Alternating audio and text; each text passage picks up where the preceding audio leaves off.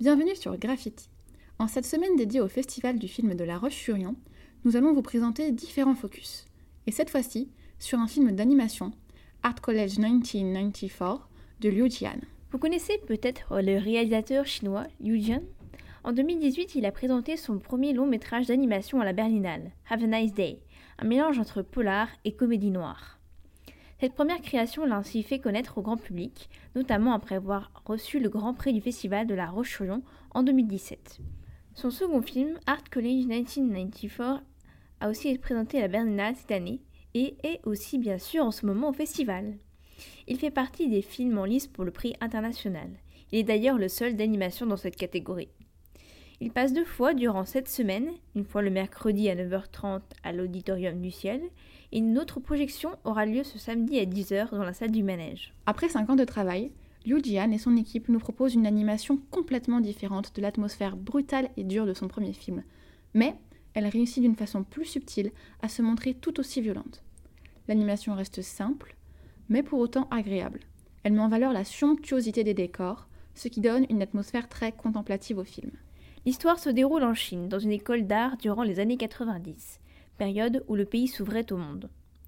Nous y suivons quatre étudiants qui apprennent les arts plastiques, la musique et la philosophie, et remettent en question l'art, son utilité et son but. C'est pourquoi on peut considérer ce film comme un récit d'apprentissage retraçant la propre expérience de Liu Jian, qui a vécu à cette période d'ouverture au monde lorsqu'il suivait ses études en école d'art. Nous ne nous attachons pas aux personnages dès le début, mais au fil des années qui passent dans le film.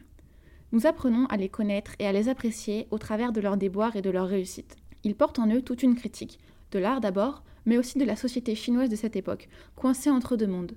Tandis que la pratique de surconsommation s'est invitée dans les villes chinoises, la société n'a pas évolué au même rythme et est restée en partie traditionnelle.